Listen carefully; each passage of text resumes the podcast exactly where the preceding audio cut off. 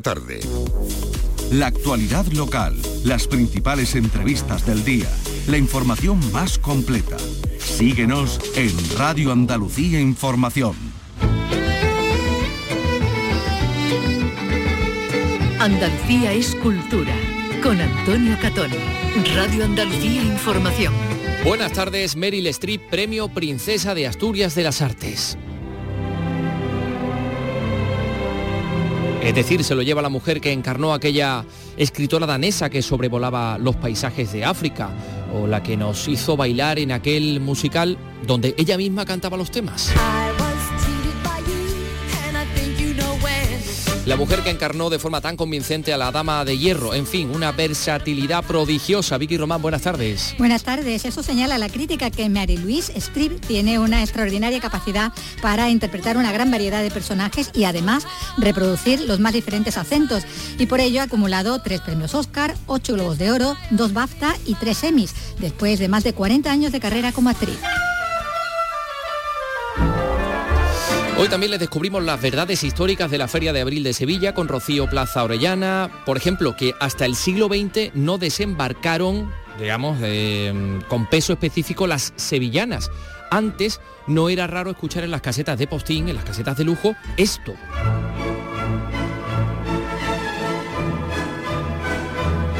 Una polca o un rigodón o un vals. Igualmente llamativo es el origen francés del llamado traje de gitana. En realidad es una reinterpretación francesa del traje del país español que luego se fusionó con el que vestían las gitanas. Entonces desde las clases altas se va permeabilizando un traje que es una recreación de un traje español de baile, que se fusiona con el traje de baile de las gitanas, que ese es el traje de lunares, de traje de algodón, un traje, el que, que trabaja, el que se pone el delantal, el que utiliza la bisutería, esa imagen de, las muchas pulseras y de una bisutería grande. Nos acercamos a la Feria del Libro de Granada. Carlos López, buenas tardes. Buenas tardes. Ya ha cruzado su Ecuador, aunque aún hay mucho que contar antes de que termine el próximo domingo. Se siguen presentando novedades. Se celebran encuentros con autores y actividades paralelas que nos detallará Alfonso Salazar, escritor gestor cultural y uno de los directores del encuentro. Además, comienza la Feria del Libro en Almería. Hemos eh, conocido por la prensa el hallazgo de una inscripción en piedra de hace 2000 años en las minas de Río Tinto que confirmaría que los íberos tenían un dios de la metalurgia, Salagín o Salagín, no sé, sabemos tampoco muy bien cómo pronunciarían esto. Sería la cuarta divinidad íbera de la que tenemos conocimiento hasta el momento. Y también eh, vamos a escuchar a los malagueños Tarifa Plana que nos han presentado hoy el single John Smith que, vamos a compartir. Eh, esto y otras cosas en un programa que realiza Miguel Alba y que produce Ryan Gosto. Andalucía es cultura con Antonio Catoni.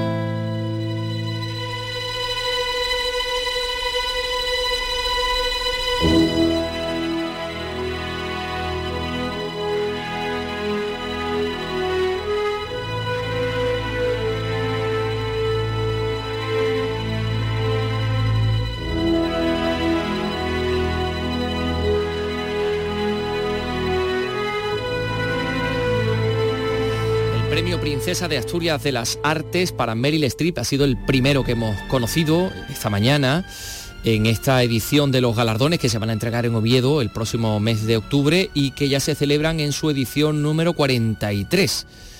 Bueno, hemos hecho un pequeño repaso por la biografía, por más de 40 años de trayectoria de Meryl Streep, apasionantes desde luego. Da casi para medio siglo, ¿no? casi 50 años de, carrera. Según el acta del jurado, a lo largo de estas casi cinco décadas, Meryl Streep ha desarrollado una carrera brillante, encadenando interpretaciones en las que da vida a personajes femeninos ricos y complejos, que invitan a la reflexión y a la formación del espíritu crítico del espectador. Destaca también la honestidad y la responsabilidad en la elección de sus trabajos al servicio de narrativas inspiradoras y ejemplarizantes. Y también su empeño en ser activista incansable a favor de la igualdad, como después vamos a, comentar, ¿no? Todo, todo su compromiso también político y ético. Bueno, actriz, cantante también, estadounidense de teatro, de cine de televisión. Meryl Streep cuenta pues con tres premios Oscar y es la intérprete que más veces ha estado nominada para ellos, en total 21 ocasiones. A lo largo, bueno, de toda esta trayectoria caracterizada por su versatilidad, con esa extraordinaria capacidad que tiene para interpretar eh, personajes de los más variados y diferentes acentos. Le hemos escuchado interpretar a personajes de toda parte del mundo, ¿no? Eh, en la que ha hecho también gala de, sus dotes como cantante, ya sea de ópera eh, como de, de rock. Kramer contra Kramer, a finales de los 70, le dio su primer Oscar mm, de reparto eh, en una época en la que se había hecho conocida por la serie también de televisión Holocausto, eh, brillando ya en los 80 con dramas como La mujer del teniente francés o La decisión de Sophie. Aquí también eh, en el personaje de una judía polaca fue su segundo Oscar y el primero como protagonista.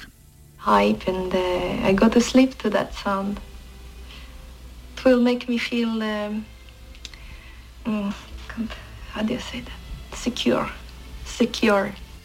que no sabía cómo decirlo, secure, segura. Ese es el acento polaco. Alemán también, alemán con acento mm. polaco, ¿no? En algunas escenas, ¿no? Con, los nazis. Protagonizaría también en esos años 80, pues, eh, clásicos románticos, ¿no? Como, como sería Memorias de África. Con, aquí con el acento danés. And you've gone through all your money. You're seducing the servant girls. We're a pair, you and I. I mean, at least we're friends. Tenía otro eh, corte localizado de ella en el que le preguntaban, ¿entonces usted es de Noruega? Dice ella, no, soy danesa. soy danesa. Karen Blixen, Bueno, una década después, porque estábamos hablando de dramas románticos, ¿no? Llegaría otro, ¿no? Diez años después, Los Puentes de Madison, y ahí con, con acento italiano, en ese personaje de, de Francesca, ¿no? Go that way, and come to Carter's and turn left. To, to Carter's? Ahí está Kenny ¿no? Carter's a farm, small house close to the road. Big Mean Yellow Dog. Bueno, ella alternaba, alternaba, los dramas con, con las comedias. Eh, bueno, en dramas, ahí estaba Tallo de Hierro, o también, y ahí con acento australiano, un grito en la oscuridad, un hecho real. No, he's not. He's at a church convention in Townsville. They never. That's a load of bueno, tiene también eh, Las Horas, ¿no? Esa película, eh, un reparto además eh, estelar, ¿no? Ahí estaba. O, La Duda, esa ya es un poco más mm. reciente. Era una comunidad religiosa del Bronx. Sí, en el Bronx, sí. Y ella era una de esas religiosas, de esas monjas, ¿no? Que llevan aquella especie de... no eran cofias, eran unos gorros así. y aquí le está preguntando a una de las chavalas que está metida en la especie de la congregación si se ha hecho, si se ha autolesionado para que le... ¿Cómo se dice esto? Para una hemorragia, para que tener una hemorragia en, el, en la nariz. Ah, vale, vale. Mm, ¿Sabes? Sí, sí. Was it spontaneous? What? His nosebleed? What else would it be? Self-induced. Mm -hmm. You mean you think he might have intentionally given himself a nosebleed? Una religiosa muy rígida, muy inflexible, ¿no? Ese, personaje. Y bueno, pero después en cambio le hemos visto también en comedia, en La muerte os sienta también, en El diablo viste de Prada, o bueno, Mamma Mía, que como decíamos al principio, ahí demuestra ¿no? sus dotes como, como cantante, interpretado todos los temas de, de ABBA al, mismo tiempo que, que interpretaba en el sentido dramático, ¿no? También las propias canciones.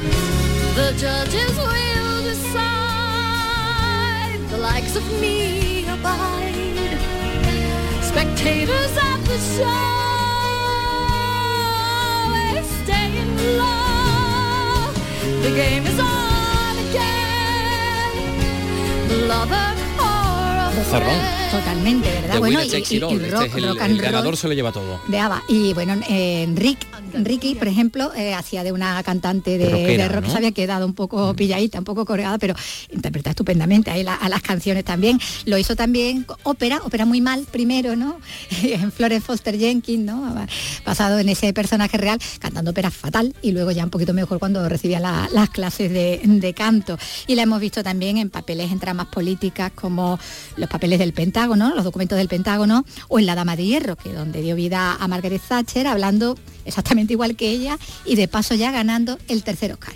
Argentinian junta, which is a fascist gang, has invaded our sovereign territory. This cannot be tolerated. La Junta Argentina, que es una banda, una partida de criminales, ha invadido nuestro territorio. Está hablando de, las Malvinas, de las Falklands, como dicen los ingleses. Hablamos antes de lo que decía el jurado de ella, ¿no? De ese, destacando también su activismo, ¿no? A favor de, la igualdad, porque bueno, ella además de filántropa está muy comprometida con la defensa de los derechos de la mujer y, la igualdad de género y ha sido miembro de, bueno, de un consejo asesor de, la organización que, organiza el, documental eh, sobre la discriminación de, género eh, en Hollywood y además además también, bueno, se ha destacado ¿no? en su lucha además contra la ultraderecha y bueno, hasta contra Trump, ¿no? Que estuvieron ahí una, una, una porfía, ¿no? De Trump con, con Meryl Streep, ¿os acordáis también? Que un poco la puso eh, en cuestión, ¿no? Como intérprete, porque había ahí un rifirrafe, ¿no? Oye, la, veíamos, eh, pues claro, tiene una relación muy especial con Antonio Banderas y Banderas le pidió que hiciera un vídeo en la gala de los Goya de Málaga, ¿te acuerdas? Eh, no recuerdo si estaba solo o, con algún otro compañero importante, no recuerdo. Por cierto que su candidatura es quien la ha hecho es Pedro Almodóvar. Ah. que ha encabezado la candidatura para que le den el premio a, a Meryl ah, Fíjate, pues eso sí lo Hablando de Antonio Bandera. Pues aparecía en esa gala de los Goya de Málaga. los Goya que fueron del Teatro del Sojo cerrados, ¿no? Por lo más duro de la pandemia, exactamente, ¿no? Bueno, pues enseguida vamos a hablarles de la Feria de Ril de Sevilla, nos vamos a acercar a sus orígenes. Son las 3 y 10 minutos.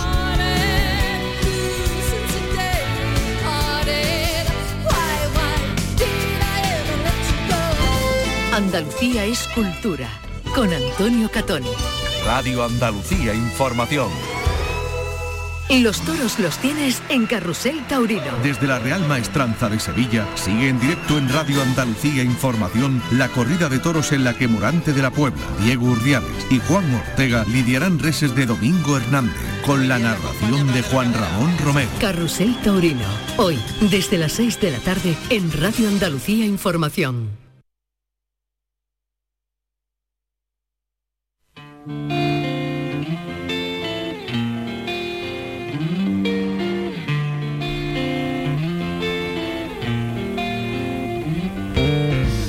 Se celebra la Feria de Abril de Sevilla, nos vamos a acercar a su historia, a la de sus elementos más representativos, junto a Rocío Plaza Orellana, historiadora, y que nos ha desvelado algunos detalles muy, muy interesantes. ¿Sabían que el traje de gitana o de flamenca se inventó en realidad en París? ¿O que en las casetas más lujosas y exclusivas no se bailaban sevillanas, sino por ejemplo la polca? Bueno, pues vamos a aprender.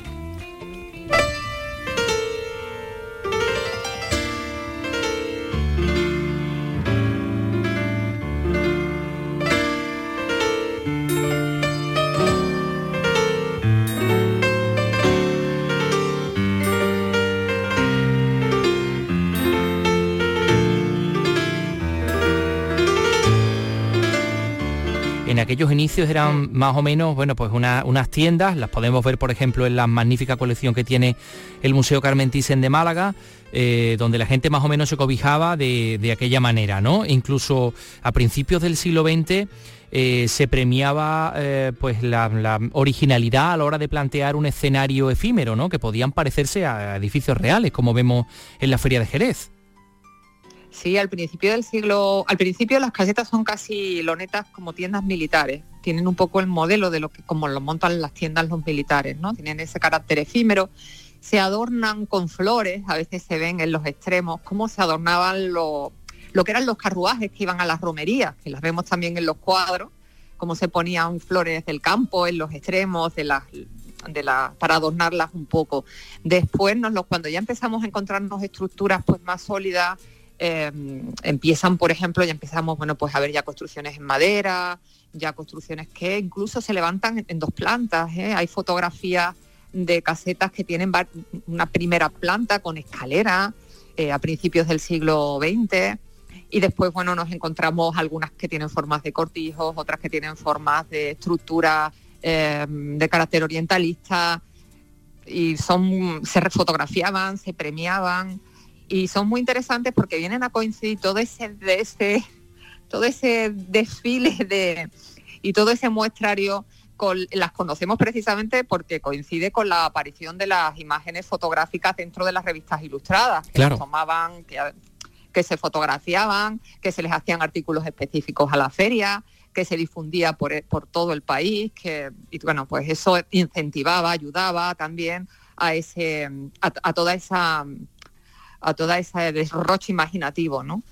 Y, bueno, se va a uniformar, es Bacarizas el que le da esa uniformidad que tiene, en parte porque la feria ha crecido, cada vez va creciendo, cada vez hay más casetas, ya no son las 3, 4, 5, 6, 8, 10, sino que se alcanzan las sesenta y tantas casetas que hay que empezar a, de alguna forma a uniformar y a construir como un espacio, como una pequeña ciudad que cada vez mueve pues más gente, más carruajes, y que hay que organizar como, aunque solo sea por tres días, eh, cuatro días, porque se va en el siglo XX extendiendo, mm, hay que organizarlo porque realmente tiene una vida, es como una ciudad paralela que muy próxima está desarrollándose durante unos días.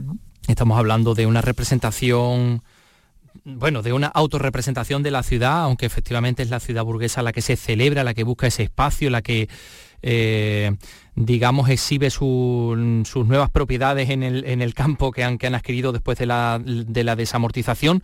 Pero ¿en qué punto está, eh, o digamos, cómo, cómo se lleva a cabo eh, esta magia de que los burgueses, particularmente las burguesas, se visten de gitanas? Eh, ¿Cómo lo popular entra eh, a formar parte de todo este juego? Es un proceso complejo, no es tan... primero hay que, hay que casi ver de dónde sale el traje de, gitana, es decir, de dónde sale el traje que nosotros nos ponemos. Después, la siguiente pregunta que nos tenemos que hacer es si las burguesas iban vestidas así. Cuando nosotros vemos realmente las fuentes y le echamos un vistazo a lo que escribe Becker, por ejemplo, en su famoso artículo de la Feria de Sevilla de 1869, allí en ningún momento nos dice que las clases, eh, las señoras, fueran a la feria vestidas de otra cosa que no fuera de la última moda de París.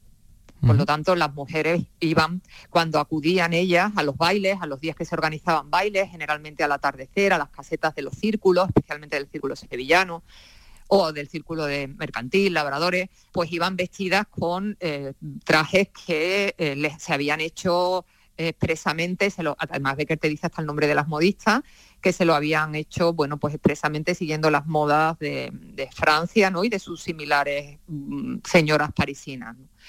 ¿En qué momento? Bueno, pues eso ya es algo más avanzado el siglo, ya en el siglo XX. En el siglo XX empezamos a encontrarnos como en esas casetas como puede ser labrador, en mercantil, eh, se, va, va, se hace un día, que se llamaba un día especial en el que se ponían o se vestían con el traje, con un traje que se llama el traje de, que se vestían sobre todo las niñas, que era como una especie de, que era un traje que se deriva del traje de maja, es una, el traje del país, ¿no? Para entenderlo un poco, que se deriva de lo que sería el traje de maja del siglo XVIII, un traje que va evolucionando atendiendo precisamente a las modas de, que, se, que se van desarrollando junto a los bailes españoles por el, por el mundo, es decir, a medida que las bailarinas y bailadoras dan vueltas por el mundo, el traje va evolucionando. La escuela, la famosa escuela bolera, ¿no?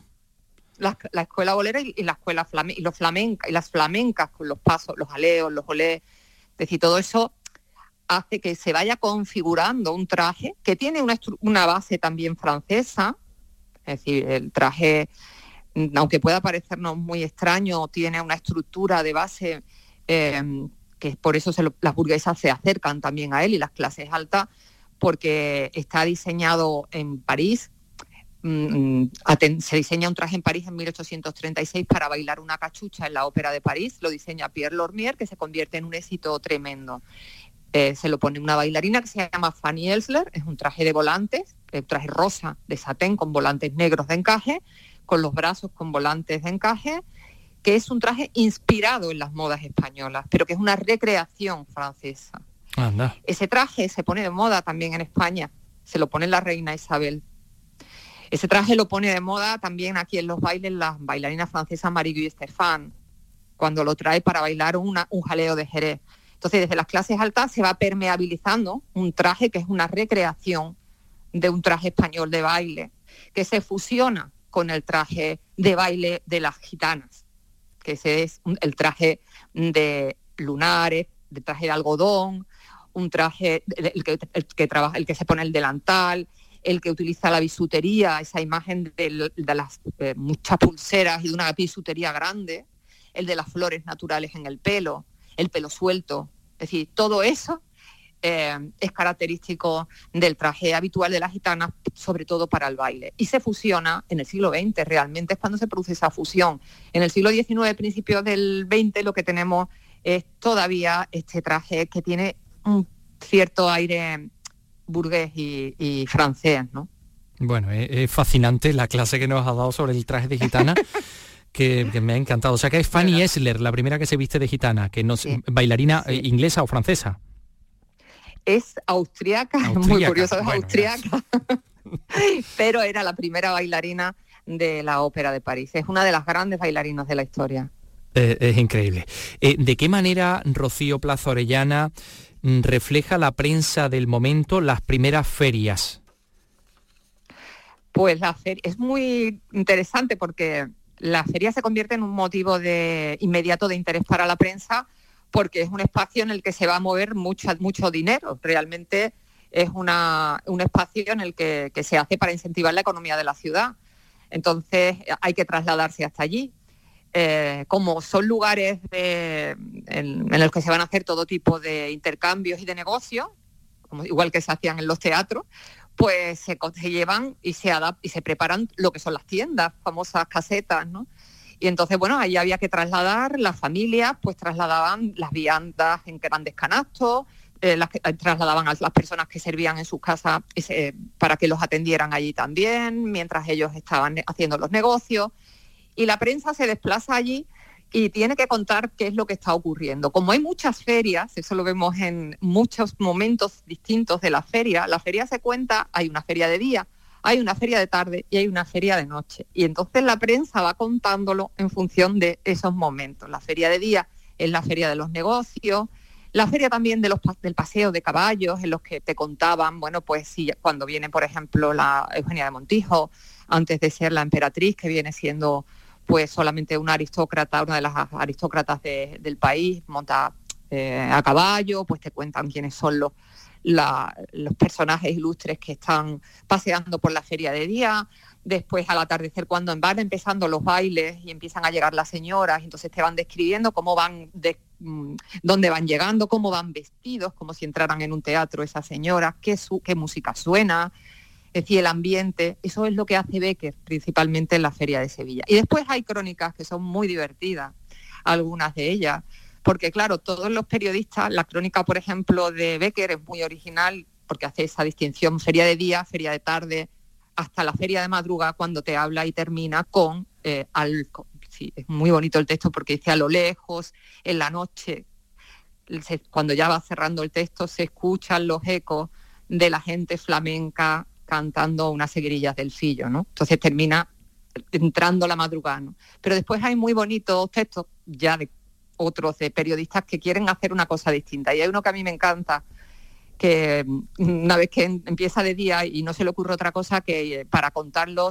irse detrás de un señor que lleva un canasto con un, sobre el que sobresale un jamón, la pata de un jamón. Entonces él intuye que, que va a ir a una caseta importante y que algo importante va a ocurrir en esa caseta. Entonces se dedica a seguir el canasto con el jamón por toda la feria y va describiendo todo lo que va viendo alrededor y cómo se va moviendo ese, ese, ese canasto con el jamón por la feria. ¿no?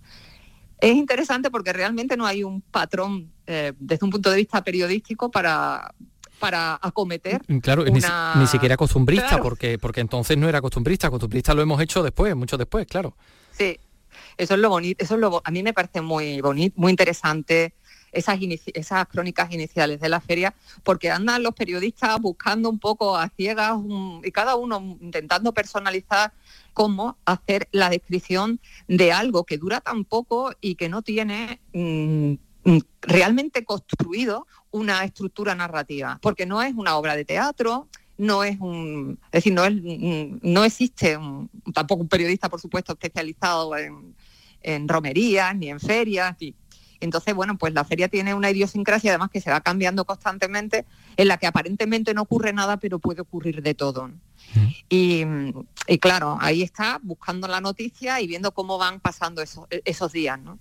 Y es muy, muy interesante ese, ese momento en el que además hay crónicas de la feria no solo, y eso de tipo local, sino que había crónicas también para la prensa de Madrid, por ejemplo, el Heraldo de Madrid hace crónica, eh, y, en fin, que se, difunden a nivel nacional.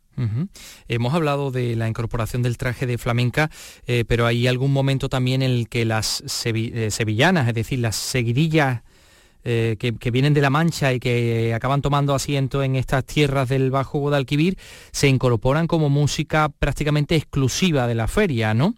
yo creo que de alguna manera también un poco tomando todo ese relato de las Cruces de Mayo, que es una fiesta ya como que ha quedado en desuso. No sé qué pensarás al respecto. Sí, es, también tardío la, el, hecho de que se produzca exclusivamente ese tipo, o sea, que se bailen y que se identifiquen exclusivamente como los bailes característicos de la Feria de Sevilla, ¿no?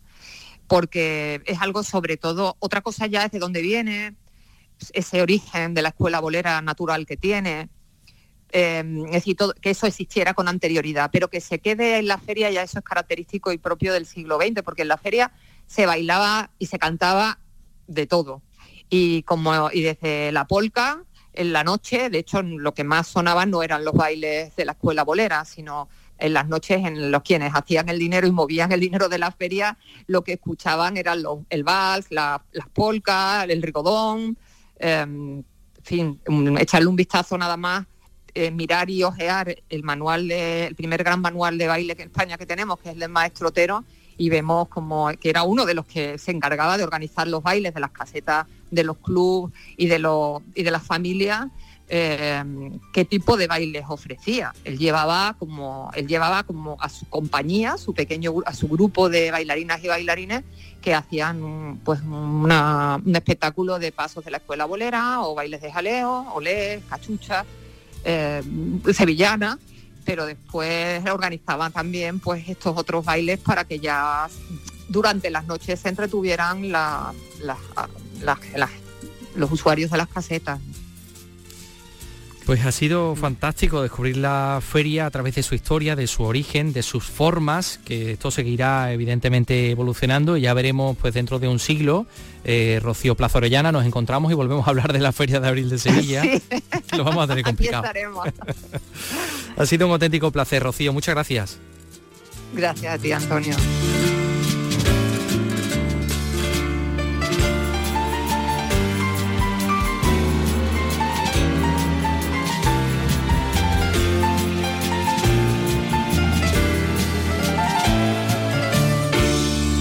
Otra manifestación de patrimonio inmaterial, los patios de Córdoba se van a celebrar del 2 al 14 de mayo y este año van a ser diferentes. Mar Vallecillo nos cuenta por qué.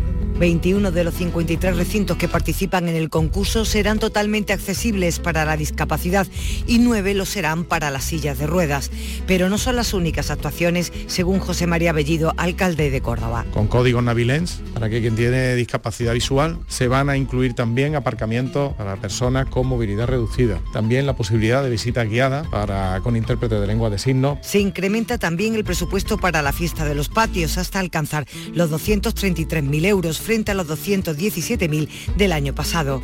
Además, el Festival Flamenco, que se desarrolla simultáneamente, incluye este año 10 conciertos en plazas emblemáticas de la ciudad, uno de ellos por primera vez en un barrio. Exposiciones, rutas amenizadas, festivales y flamenco en directo completan la oferta de ocio de esta fiesta Patrimonio de la Humanidad, que cuenta con un total de 53 patios particulares, 10 institucionales, distribuidos en 6 rutas y de entrada gratuita.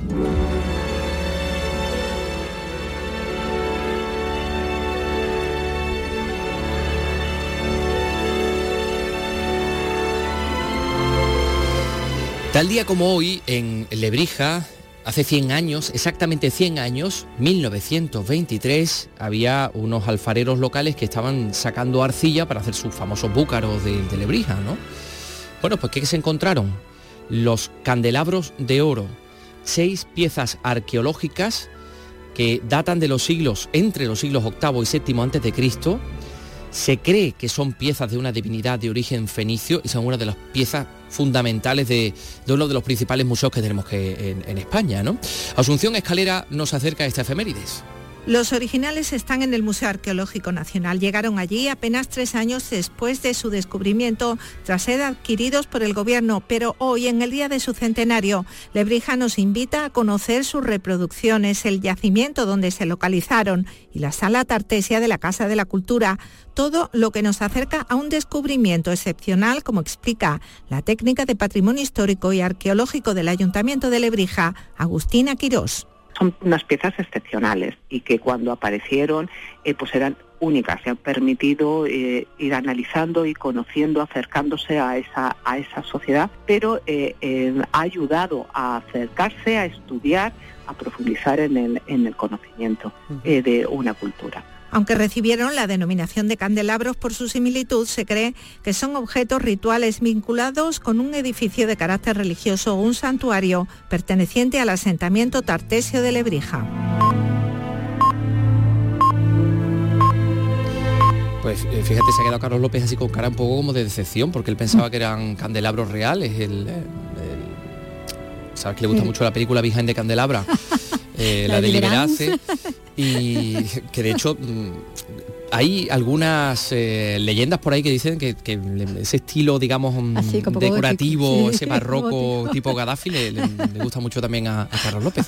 Bueno, luego nos sacará de dudas, pero antes vamos a hablar de algo que hemos conocido hoy por la prensa. Yo lo he leído en el país, el hallazgo de una inscripción en piedra hace dos años en minas de Río Tinto que confirmaría que los íberos tenían un dios de la metalurgia llamado Salajín. Eh, sería la cuarta divinidad íbera de la que tenemos conocimiento hasta ahora, porque de otros pueblos mm, tenemos un montón de, montón, conoci- sí, sí, un montón de, dioses. De los ¿no? íberos estábamos De los íberos estábamos muy más faltitos. perdidos, estábamos más perdidos. Teníamos sí. a tres en plantilla, nos queda el cuarto que es el Salajín. cuarto que viene Salajín, sí, Bueno. porque bueno, verá, 10 años atrás no se sabía nada, ¿no? Hasta hace 10 años no, no se tenía ninguna idea de, de las creencias de los íberos, eh, que fueron nuestros pobladores desde el siglo VI antes de Cristo en toda esa franja peninsular mediterránea que va de Francia hasta, hasta Andalucía Oriental. Y hace 10 años fue cuando se encontró un epígrafe en latín dedicado al dios íbero Betatum, y este se encontró en Fuente del Rey, en Jaén. O sea que ya tenemos el primero, Betatum. Sí, Vale. poco después aparece otro en Cartagena dedicado a Salaeco. Y en ese mismo tiempo, o sea, estamos hablando de hace casi una década, es cuando se supo que un tercero, que se había hallado mucho antes en Girona, eh, se releyó con el nombre de Sertundo. Eh, Porque se le había dado otro, se había, se había leído de otra manera y después, bueno, quedó como Sertundo, como estamos hablando hace, hace 10 años. En esos tres casos se habían encontrado en territorio que era claramente íbero, pero al estar tan aleja- alejados entre sí.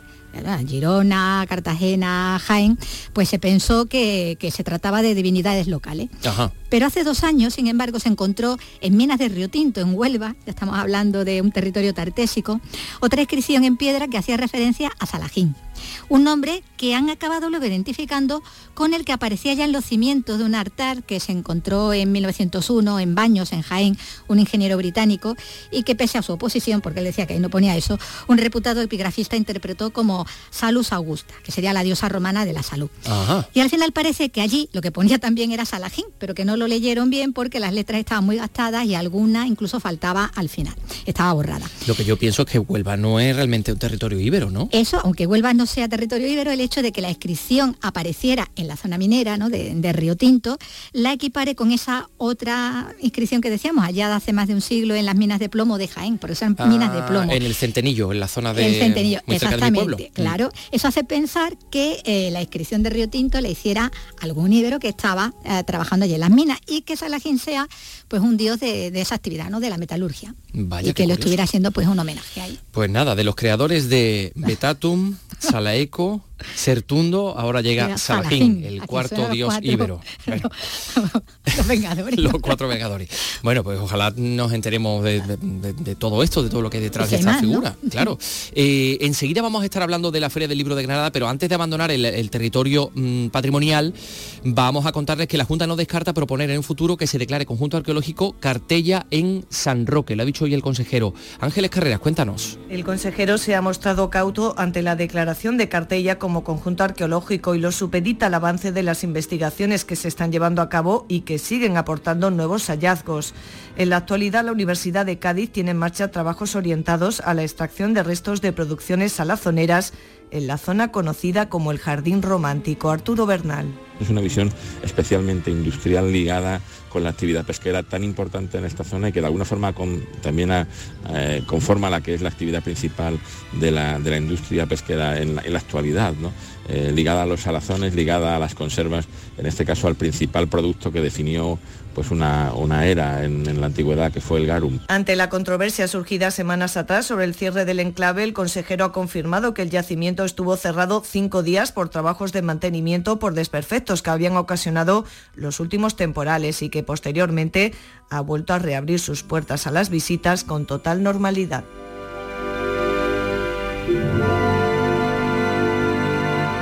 Andalucía en local. Radio Andalucía Información.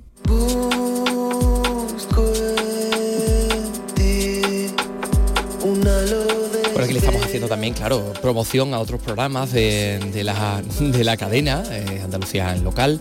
Eh, pero estamos en Andalucía es cultura para hablar en esta ocasión de libros, porque estamos escuchando a la banda granadina estos son niños, niños luchando. Son niños luchando, claro. Hay una calle en Granada que se llama así y oye, le podemos preguntar al director por, esa calle. Niños luchando. No adelantes acontecimientos, porque este es el tema refugio. Nos vamos a refugiar en los libros. Ficciones que me atrapan. Pues sí ficciones que nos atrapan, concretamente las novedades, las actividades de la Feria del Libro de Granada, que ya ha cruzado el Ecuador, aunque hay mucho que contar y mucho que saber antes de que termine, que va a ser este próximo domingo. Y tanto, exactamente. Se siguen presentando, de hecho, novedades, encuentros con autores y actividades paralelas que nos detallará Alfonso Salazar, escritor gestor cultural y a la sazón uno de los eh, directores del encuentro. Además, nos atiende ya desde Granada. Alfonso, buenas tardes. Hola, Alfonso Salazar. ¿Sí? ¿Hola? Parece que sí, ¿nos escucha o no nos escucha? A ver, ahora sí nos escucha. Hola, Alfonso Salazar, buenas tardes. ¿Sí? ¿Estás ahí? Sí. Ahora sí, ahora sí te escuchamos. Bueno, ya, ya te has manifestado. ¿Nos escuchas a nosotros bien, Alfonso? Sí, sí, hola. ¿Qué Fantástico. Bueno, aquí estamos, supongo que tú estarás en la feria, ¿no? En la Feria del Libro. bueno, sí, sí. No en la Feria de Abril. Me he, ido, un momento para almorzar, pero sí, en la Feria del Libro. que, hay mucha, decíamos que hay mucha, hay muchas actividades hasta el, domingo. ¿Qué destacarías? Porque creo que esta tarde se presenta Ilu Ross con la exposición esta una trilogía rural Federico García Lorca, que tengo muchas ganas yo de, conocerla. ¿A qué hora es? Sí, bueno, la, la, exposición se inauguró el pasado 14 de abril y va a estar hasta el 13 de mayo.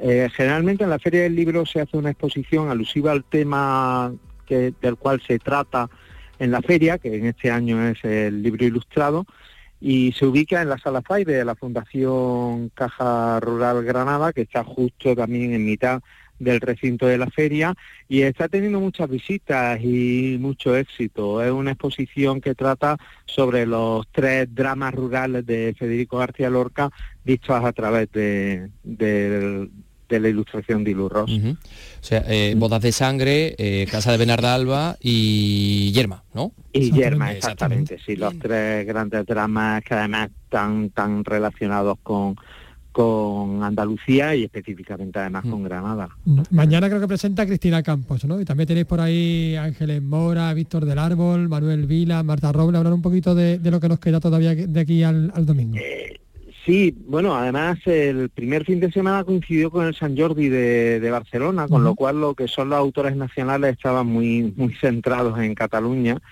pero bueno, eso no nos ha afectado porque Granada tiene suficiente músculo editorial y de creadores como para haber estado trabajando a tope durante todo el fin de semana pasado. Entonces, pero la mayoría de los autores nacionales van a venir a partir de, hoy. Hoy viene Raiden, el, músico, a presentar su novela, mañana viene Cristina Campos, pasado contamos con Manuel Vilas, luego vendrán Santiago Díaz, viene Víctor del Árbol, Marta Robles para el fin de semana y todo ello también con el apoyo lógico de los autores que están aquí, como es el caso que habéis nombrado de, Ángeles Mora, Premio Nacional. Vamos a hacer también una mesa redonda acerca de otro Premio Nacional granadino, como es Rafael Guillén, que cumple 90 años este año. Es decir, que, va a ser un, no parar de aquí hasta de aquí al domingo. Habéis destacado la importancia de la, de la ilustración. El lema creo que es una imagen, mil palabras, y yo creo que ahí también estáis en lo que está Granada, que también se ha significado como una capital de la, de la ilustración ¿no? y del, y del cómic y de la novela gráfica. Sí, bueno, hemos tenido el último premio con Sergio García, que yo creo que todos debemos congratularnos. La feria siempre dedica un año a alguna temática. Entonces, el año pasado nos centramos sobre todo en lo que eran las 40 ediciones de, de la Feria del Libro, el año anterior a aquel nos centramos, por ejemplo, en todo lo que tiene que ver con el medio ambiente y la sostenibilidad.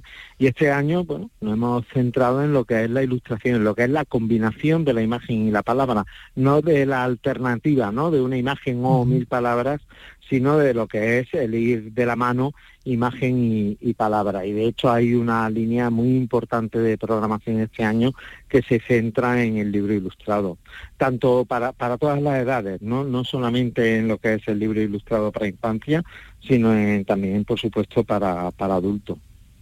Claro, porque hay desde el clásico te veo a la, a la novela gráfica. Por cierto, eh, hablando de, espacios, ¿habéis eh, incluido algún otro espacio esta, en esta feria? La Feria del Libro es que eh, trabaja en muchísimos espacios de, de, la ciudad.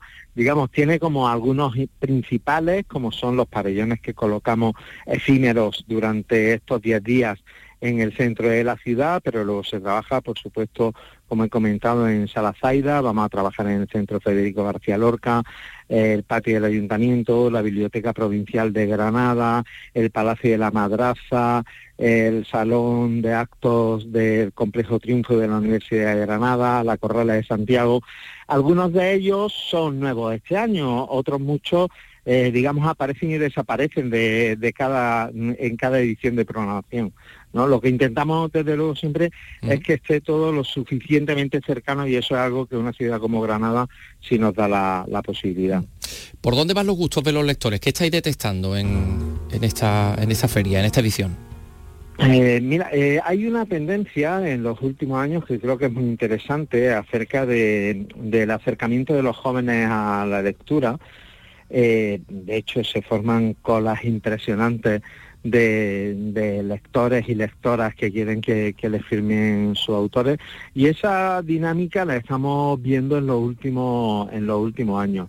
El encuentro.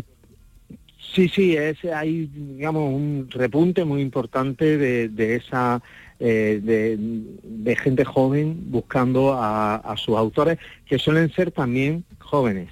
Se da esa esa circunstancia, aunque lo hay también de todas las edades, ¿no?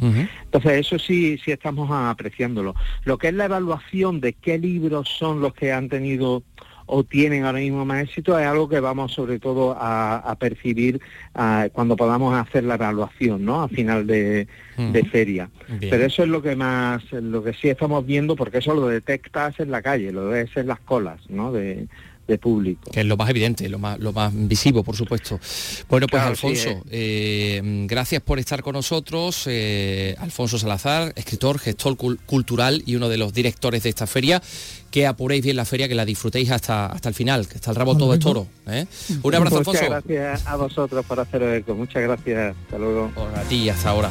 Bueno, y mientras tanto va a comenzar esta misma tarde, vamos, dentro de cosa de poquito más de dos horas, a las seis, la Feria del Libro de Almería con el pregón de Sergio Ramírez en el Salón de Actos de la Delegación de la ONCE de Almería. Elizabeth Ortega, cuéntanos.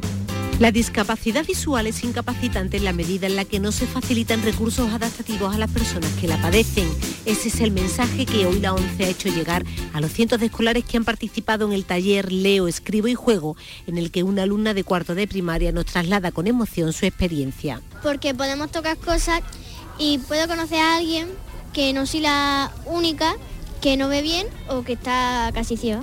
El consejero territorial de la ONCE en Andalucía, Luis Muñiz, destaca el mundo de oportunidades que ofrece la lectura en braille. Yo perdí la visión con 16 años, fue La Casa de Bernarda Alba, fue el libro con el que yo inicié mi, andadura. Una actividad desarrollada en la delegación de la Junta donde esta tarde con el pregón de Sergio Ramírez se inaugurará la edición número 43 de una feria del libro que cuenta con 29 stands en la Rambla donde lecturas, conferencias y accesibilidad se darán la mano hasta el lunes 1 de mayo.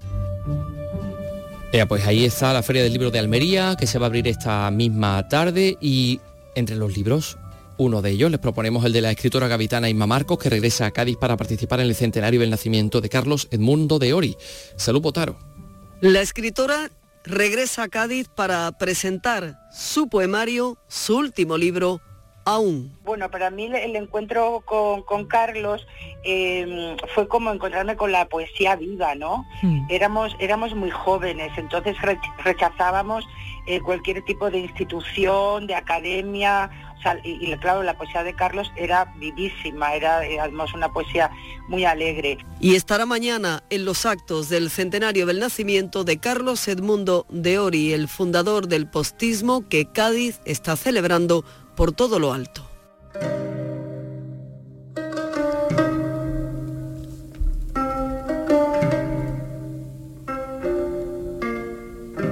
Bueno, vamos a hablar de música, de música antigua, en este caso las parroquias de San Pedro, la Purísima Concepción y la Catedral de la Merced de Huelva se van a convertir en, referentes de, la celebración de conciertos gratuitos de música antigua eh, que se van a desarrollar en su edición número 16. Bueno, mañana mismo empiezan.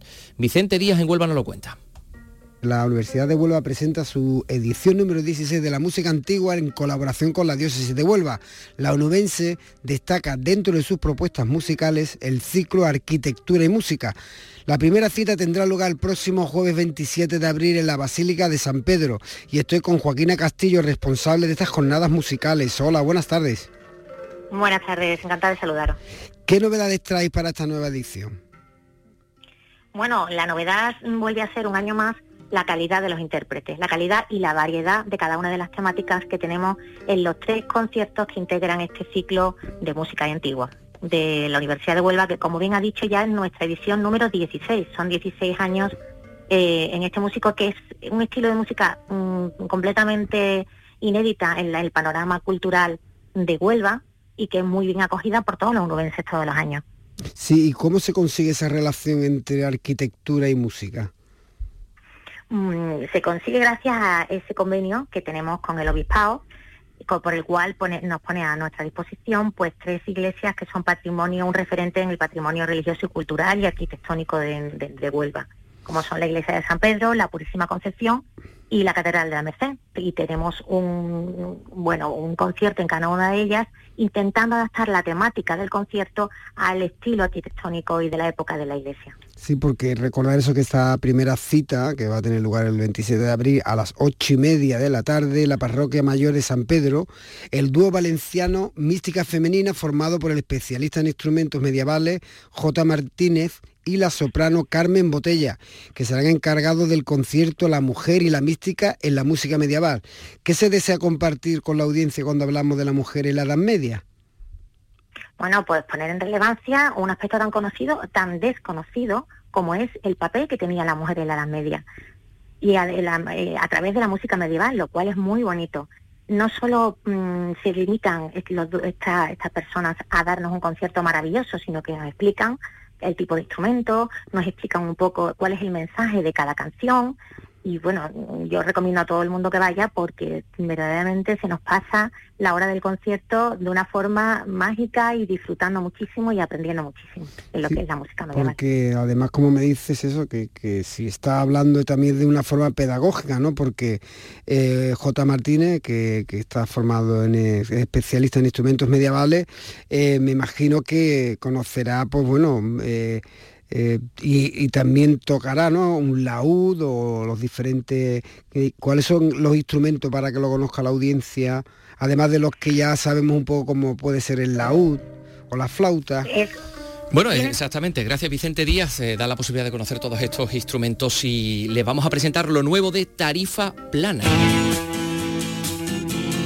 El single llamado John Smith, que se va a presentar oficialmente el viernes, esta canción de desamor y hoy han venido a, bueno pues a Canal Sur a presentarlo. Me sentí como John Smith. Preferiste a otro, no ibas a ser feliz. Y yo te di mi alma y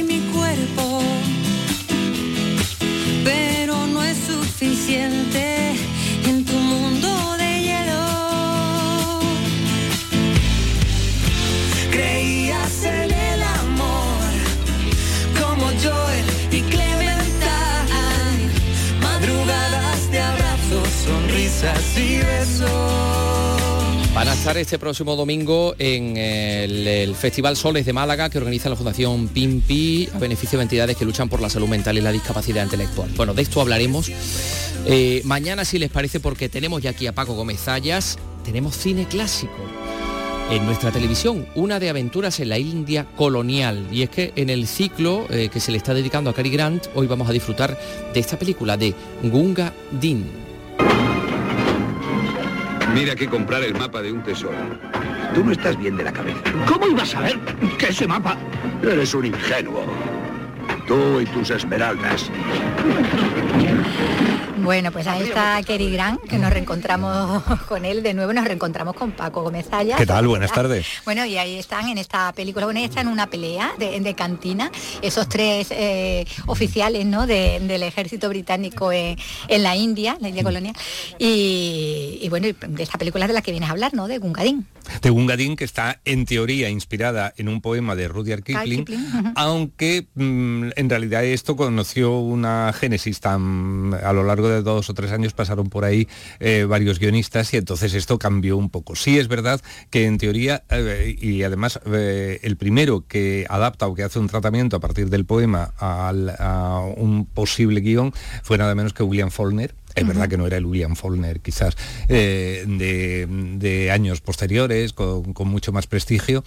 Lo que ocurre es que eh, Faulkner precisamente eh, hizo que, que su amigo Howard Hawks se interesara por él, le compró la adaptación, parecía que la cosa la iban a producir ellos, pero cuando entran en contacto con la RKO, la RKO se queda con el proyecto porque, bueno, eh, precisamente con RKO tenía el compromiso Howard Hawks de hacer La fiera de mi niña. Y es ahí donde entran eh, ese par de guionistas um, asombrosos que, que son Ben Hedge y, y MacArthur. y Charles MacArthur. Y entonces eh, le hacen un tratamiento casi de comedia, Sí, muy, muy desenfadado, Sí, con pues. mucha risa, con, Con mucha esos tres colegas esos- tendencieros, valientes también, pero muy indisciplinados, ¿no? Sí, y además que como eh, creo que fue Javier Coma, aquí en España el primero que lo señaló hace ya casi 30 años, cuando editó, bueno, se, se lo editó sí. Plaza y Janés, o Plaza y Janés, el diccionario del cine de aventuras, en realidad es el mismo casi el mismo esquema básico de su célebre comedia Primera Plana, es decir, es cómo evitar que un amigo se case. Sí, Eh, en este caso son dos los que se interponen en la posible boda, por lo menos el romance que tiene el tercero, que es el personaje que De- interpreta Douglas Fairbanks Jr. Y ella es Jean Fontaine. Y ella es Jean Fontaine en una de sus primeras intervenciones. Y además tampoco es que tenga un Mucho papel, papel. de mucho lucimiento. Sí, ahí un poco el estorbo. Y entonces, y los otros dos pues se empeñan en que no. Lo que pasa es que entre medias ahí hay una historia de conspiración, de, porque al fin y al cabo la acción pasa en, en la India en el siglo XIX y hay una serie de personas, pues, nacionalistas, rebeldes, claro, que, no. que no están de acuerdo con esa ocupación de los británicos y bueno, pues por ahí va la cosa. Por ahí va la Hay- cosa, bueno, hay y- peleas y, hay cosas. Ah, y bueno, aparte, Gungadin, y aparte que es el de- personaje de- y- sí, del no, nativo. y por cerrar un poco lo de la comedia, un- unas cosas muy divertidas es el momento en que aparece una pequeña elefanta que tiene ahí también un cierto protagonismo y que de alguna manera es eso es una cosa muy querida por Howard Hawks, eso de meter unos animales que siembran el caos en, en el Eso también lo hacía. Black Edwards. y luego también y luego también lo hizo Blake Blake Edwards. Es verdad pero pero en fin fueron los leopardos de la fiera de mi niña los monos de me siento sí. rejuvenecer Sí. los mismos elefantes en Atari En Atari, pues aquí la verdad es que hay una elefanta muy graciosa o que o si ella en sí no es graciosa luego lo que ella Lo que provoca ocurre. sí es verdad que resulta de una gran comicidad y tú me estabas Hablando de Gungadin, del nativo, que, Ah, que le da título a la, a la historia, ¿no? Sí, Y claro que en bueno, realidad eso casi, casi es lo que permanece del, del poema de Kipling. Que. Realmente aquí con tantas cosas como, como han incorporado, que por cierto, a estas alturas tendríamos que decir que en un momento dado, precisamente ocupado con la dirección de la fiera de mi niña, Howard Hawks abandona o le hacen abandonar la dirección de la película y esto al final lo acaba dirigiendo George Stevens, que Ajá. además incorpora a dos guionistas más que son los que verdaderamente firman el guion. Y y efectivamente lo que permanece es esa parte que es quizá como la más emotiva eh, y, y la más dramática también, eh, que ya está en el tercio final, cuando realmente es la gran pelea entre británicos y, Una especie de y secta ahí, lo- ¿no? y una- Sí, de sí, trianguladores, ¿no? sí, que además fueron una cosa. Además, se, se rueda una gran parte de ella en estudio y lo que no, pues se rueda también en California, pero bueno, vamos, Ambientándolo que, como que si- no es. Sí, que a la India no se fueron. No, no, no, no. no. Bueno, interpretando a Gungadin, eh, ese actor judío, ¿no? Haciendo aquí Sí. de indio, que recordamos en lo que era el amigo de, de- de la familia de Benur. Sí. que era con unos rasgos muy judíos y Sam aquí. Sí, sí. Eh, querían que lo hubiera hecho Sabu, pero lo que pasa es que estaba ocupado con no sé qué película. El caso es que no lo. Sabu además era muy jovencito, ¿no? Sí, eh, hubiera a- sido casi un niño en lugar de eh, el personaje que es aquí. Y bueno, una de las cosas que más llamaba la atención, por lo visto, a quienes mm, recuerdan momentos de ese rodaje, es que claro, en realidad no eran indios, no, o no eran hindúes. Claro, ninguno. Eran, es- entonces, a las 6 o las 7 de la mañana, antes de que empezara, lo ponían, no, maquillaje. no sé si, si desnudos o casi desnudos, y entonces con unas, bestia, mangueras, con unas mangueras los, los oscurecían. Así es que, así es que, bueno, y, y desde luego Sanjay está muy, muy oscurecido. Sí, sí, sí. Eh, por lo demás, hay también un recuerdo, yo creo que buscado, ¿no? A- al texto clásico de Alejandro Dumas, Los Tres Tres Mosqueteros. te lo iba a decir antes, ¿no? Con los tres amigos, los tres Porque colegas. es que realmente los personajes de Cary Grant, de Víctor McLaglen y, Y de de, Douglas. Fairbanks Jr. recuerdan a Tos, Portos y Aramis mucho. Totalmente. mucho, Es que cuando estabas comentando, ¿no? De cómo se le había añadido al poema original, de elementos de eh, que estaban los tres mosqueteros, ahí era también una referencia muy, muy evidente. Bueno, aquí hay aventura, hay que romance, aquí hay suspense también, mucha acción, eh, muchos momentos eh, también un poco como de redención también. Sí, es que fue uno de los momentos cumbres del cine de aventuras, ¿no? Fíjate, Sí. todavía no estaba el color generalizado, pero se hicieron muchísimas, muchísimas películas, ¿no? Esta, por ejemplo, Allá del eh, año 39. Evidentemente, si no llega a ser el éxito de Tres Lanceros Bengalíes, pues Sí. es posible que no, que no se hubiera hecho esta, pero es que no solamente era Tres Lanceros Bengalíes, eran las aventuras de Marco Polo, era, era la Boyest, era la de Capitanes Intrépidos, la de los de marinos, el eh, Capitán Blood, la sí, de, bueno, de es que tanto, tantas, el prisionero de Zenda, el pequeño olor, si es que fueron tantísimas la- las películas de, fue aventuras que hubo en, en finales eh, o desde 1934, desde la Isla del Tesoro hasta, hasta final de la década. Y luego ya sí, luego a finales de los 40 y durante los 50, pues también fue otro gran momento del cine de aventuras, pero aquí ya con el con concurso del color, color y la pantalla amplia, si era y posible demás. y demás. Aquí ya era más para lucimientos. sí. Bueno, pues está muy, muy divertida, como decimos, y una película esta que se disfruta y es, bueno, verá, no te voy a decir en otro registro, no, porque sigue siendo comedia, ¿no? Lo que hace que gran, pero claro, aquí con más acción, aquí con peleas, aquí tiene otro... Sí, había incluso un momento, había un momento además mm, un poco dramático que por cierto dicen las crónicas electrónicas que se lo quitó a Douglas Fairbanks porque estaba previsto en el guion que fuera el personaje de Douglas Y Fairbanks. y lo que para- Grant lo convenció, mira, es que a ti no te va a ir este personaje, porque a ti Tú acción, el tú eres- personaje, el personaje tú eres el romántico de, Claro. de los tres. Y tú tienes que estar nada más que pensando en, En tu, tu amada, novia. que es Joan Fontaine. Y, y entonces tú déjame a mí A mí, esto. que yo me luzca. y se lo quitó, se le quitó la escena esa que había, creo que era en lo alto de un Sí, como decir, la especie de- sí. sí, sí, que había sí, que creo que acaba cayéndose uno por, por la bueno, muralla. no comentarlo. Mejor no comentarlo, sí. Pues que lo descubran hoy. Sí, la verdad es que es, bueno, fue el, eh, el film más de, de presupuesto, creo que eran dos millones de euros, que eso en la época era una verdadera fortuna.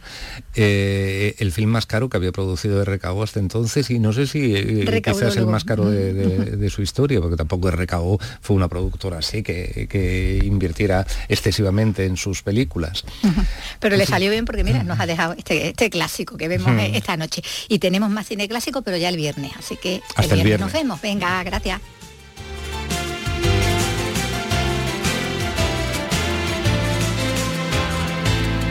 Vente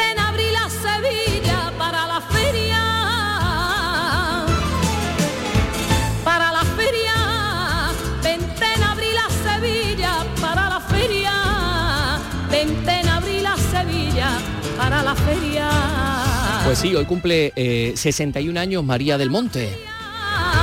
Y verás lo más bonito que hay en la tierra. Y verás lo más bonito que hay en la tierra. Por cierto, que es algo muy, muy, muy curioso. Hoy se celebra también el Día de la Visibilidad Lésbica. Y tenemos que recordar que María del Monte fue la pregonera del orgullo del año pasado en la Alameda de Sevilla, en el, en el Orgullo de Sevilla. Así que yo creo que hizo un gran servicio también. Sí, la Semana del Orgullo de Sevilla. sí. Eh, sí, en esta, este- esta especie de santoral laico que Santoral también laico, tenemos en el día de hoy, Día de la Visibilidad Lésbica. Bueno, pues nosotros vamos a ir, y ya que estamos en feria, o sea que ya todo cuadra, la cuadratura Ah, del va, y que círculo lo ya. celebrando en la feria. Así todo, que nada, cumple. feliz cumpleaños para María del Monte y mañana regresamos a las 3 de la tarde aquí. Hasta mañana, adiós. Mañana. chao. Hasta luego.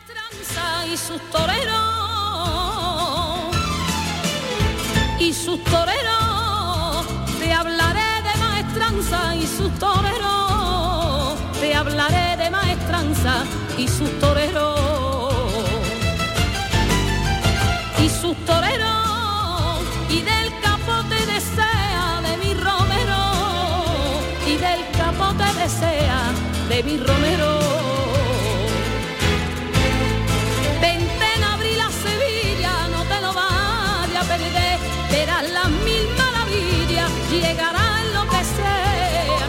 Yeah.